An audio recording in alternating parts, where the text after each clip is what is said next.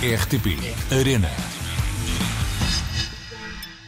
Olá a todos, bem-vindos a mais um Gamer ID. Porque este podcast não trazemos apenas jogadores ou streamers, hoje vamos conversar com André Henriques, mais conhecido por André TGV, jornalista e apaixonado por videojogos. Já trabalha na indústria do gaming há vários anos e traz-nos uma nova perspectiva, de um profissional que, para lá de jogar, cria conteúdo sobre este universo que tanto nos apaixona. Porquê André TGV? Uh, eu gostava de ter uma explicação melhor que aquela que eu vou dar, mas na verdade é TGV porque quando eu era muito miúdo acabei por copiar o TGV do nick de um amigo meu que era mais velho. Não há explicação. Mas, mas sabes que é catchy? Uh, É sim, muito sim. catchy, não sei Depois- se já te disseram, Sim, depois fazem as piadas do comboio e tudo Sim. mais. Pronto. mas é, fica facilmente Fica na ouvido. cabeça. Qual é que foi o primeiro jogo que jogaste e que idade tinhas? Eu vou apostar que o meu primeiro jogo deverá ter sido Pokémon Red para o Game Boy. Uh, idade, não faço ideia, 6 anos, 7 talvez. Tens não- que idade agora, André? Neste momento tenho 29.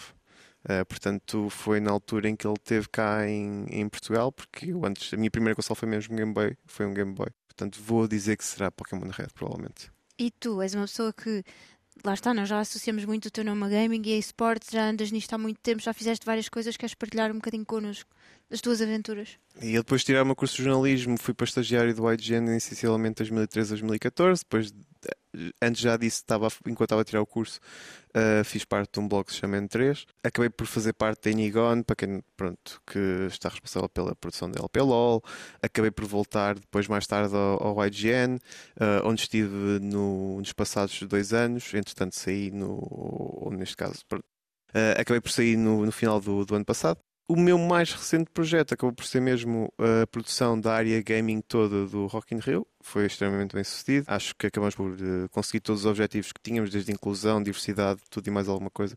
Ah, e ainda bem, pronto. Neste preciso momento ah, tenho alguns proje- projetos em calha, mas ainda vamos ver o que é que o futuro reserva. Sim, já sei que não vais ligar nada, não vais contar nada. Tu imaginas, tiveste a continuar a trabalhar dentro deste universo ligado ao gaming. Sim, sim, sim. Desde o primeiro momento em que eu tirei o curso de jornalismo em 2013, que o meu objetivo era estar relacionado com, com e a, tra- a trabalhar na indústria de gaming. Originalmente, o meu plano era ir para o estrangeiro, mas hoje em dia, até porque já estando aqui há muito tempo, a ideia é estar em Portugal e ver isto a evoluir, que é aquilo que mais me alento dá. Então o que é que. O que é que tu gostavas mesmo, mesmo de fazer? Vem-te assim alguma coisa à cabeça? Eu gostava, eu, eu gostava de voltar a estar relacionado com o jornalismo. Eu acho que é aquilo que sempre, sempre me encheu uh, uh, a alma. É a parte não só de, de entrevistar pessoas ou de, de, de escrever artigos, mas também a própria indústria. Acima de tudo, eu passo bem sem jogar. Por mais incrível que pareça, passo bem sem jogar. Agora, uh, aquilo que eu gosto mesmo mais é saber as novidades da indústria, os últimos lançamentos, uh, como é que estão a correr as produções. Eu gosto mais de esmiuçar uh, o outro lado de que, olha, este, este jogo é muito bom a nível gráfico, é muito bom a nível de gameplay. Não, há uma outra componente que às vezes, muitas vezes é descartada e essa sim é aquela que mais me alimenta e que eu mais gosto de, de saber. Foi isso que te levou a criar uma página no TikTok e, e começar a tua criação de conteúdo? Hum, é uma história caricata porque eu nunca tive muito confortável com a câmera, nunca tive muito confortável com a voz, ah, mesmo a nível de aspecto físico, pronto, tipo, aqueles bichinhos na cabeça que às vezes as pessoas têm, eu percebo. mas eu, por exemplo, agora estou melhor, mas eu cheguei a perder 20 quilos, etc. Pronto, Ah, portanto, é que eu- são aqueles bichinhos que às vezes têm. A criação de conteúdo acabou por ser uma espécie de bater o pé, a dizer não, vais testar, vais experimentar. Uh, lembro perfeitamente porque foi num dia em que eu passei muito mal à noite e foi no dia em que uh, a Rússia invadiu a Ucrânia. Um, e eu disse: Não, pá, vou encher a cabeça a criar conteúdo, vou, vou testar. Foi dia, se não me engano, também de lançamento do Elden Ring. Uh, portanto, uh, correu bem, fui testando vários formatos. Felizmente já tenho atingido alguns bons números uh, e é para continuar. Continuo assim também ligado diretamente à indústria e ao jornalismo. André TGV no TikTok. Exatamente. Estás a jogar alguma coisa agora?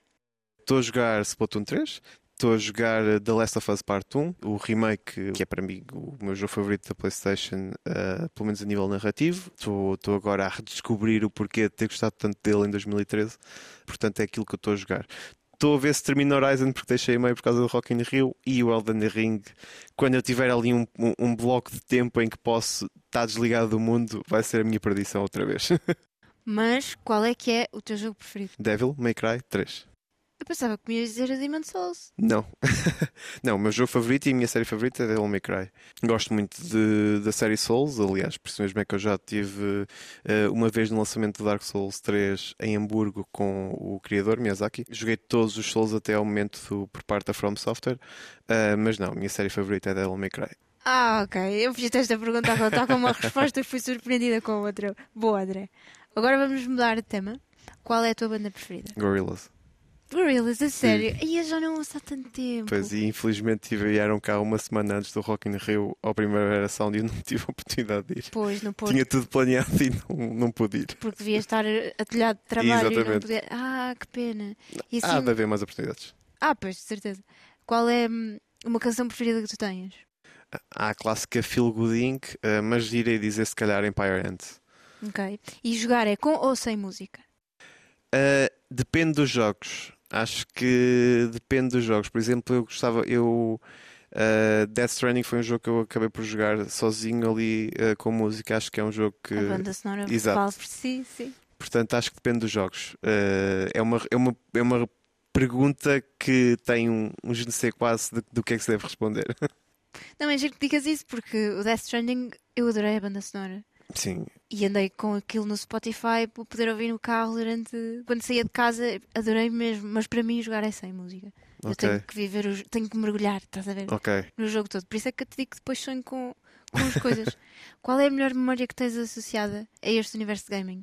Eu vou dizer que quando era mais novo, eh, eu tinha uma Nintendo 64 e um Legend of Zelda Ocarina of Time, que eu, como ainda não sabia muito bem um, ehm, ou não percebia muito bem inglês, como estava ainda a crescer, acabei por ficar bloqueado ali numa parte do jogo, que é uma árvore, que eu agora esqueci-me completamente do nome, em que nós temos de fazer algo, e sei que se passaram cerca de 2, 3 anos desde que eu tive aquele jogo, eu sei que fui lá, fui, regressei ao jogo, Uh, aí já percebendo uh, inglês e já sabendo desbloquear, e a partir daí foi um, um, um desbloqueio uh, interessante do um antes e depois de, do que é que são os videojogos. Porque na, naquela primeira fase o que acontece é tu estás a jogar, mas é muito spamar botão ou carregar. É, o Pokémon é um excelente exemplo disso. É o primeiro jogo de tanta gente, mas na verdade nós spamamos o, o, a habilidade mais poderosa. Não, ninguém quer saber do flash, nem, do, nem daquelas habilidades que acabam por não tirar dano. Portanto, acho que é, é, é a melhor memória que eu tive é mesmo com Legend of Zelda Ocarina of Time. Agora, a última pergunta. Uhum para quem nos esteja a ouvir e não perceba muito deste mundo e deste universo e seja assim uma coisa que as pessoas até possam, às vezes, ter algum preconceito, porque existe e acontece, consegues dar-me a tua perspectiva daquilo que te cativa tanto neste mundo? Eu, eu acho que os videojogos ah, acho que acabam por ser uma rampa para algo que nós não temos acesso dire diretamente no mundo real. Uh, acho que é uma excelente porta para mundos de fantasia uh, ou até mesmo realistas, como o exemplo do, obviamente sem a parte do, dos zombies do Last of Us, mas nós temos obviamente histórias muito reais, histórias que podem ser adaptadas e estão a ser adaptadas neste momento para cinema e para séries televisivas, que já demonstraram por várias vezes que têm muita qualidade. Portanto, eu acho que uh, os videojogos acabam por ser um, tudo aquilo que nós já vimos no cinema, mas sermos nós o, o, verdadeiro protagonista, somos nós que controlamos, somos nós que jogamos. Uh, Dá-nos liberdade para fazer tudo e, e, mais alguma coisa e para, no fundo, retirar muitas vezes a cabeça dos nossos problemas e acho que é perfeito. Isso mesmo, estou plenamente de acordo. Obrigada, André. Obrigado. Voltamos na próxima semana para mais um Gamer ID. Até lá, fiquem bem. RTP Arena.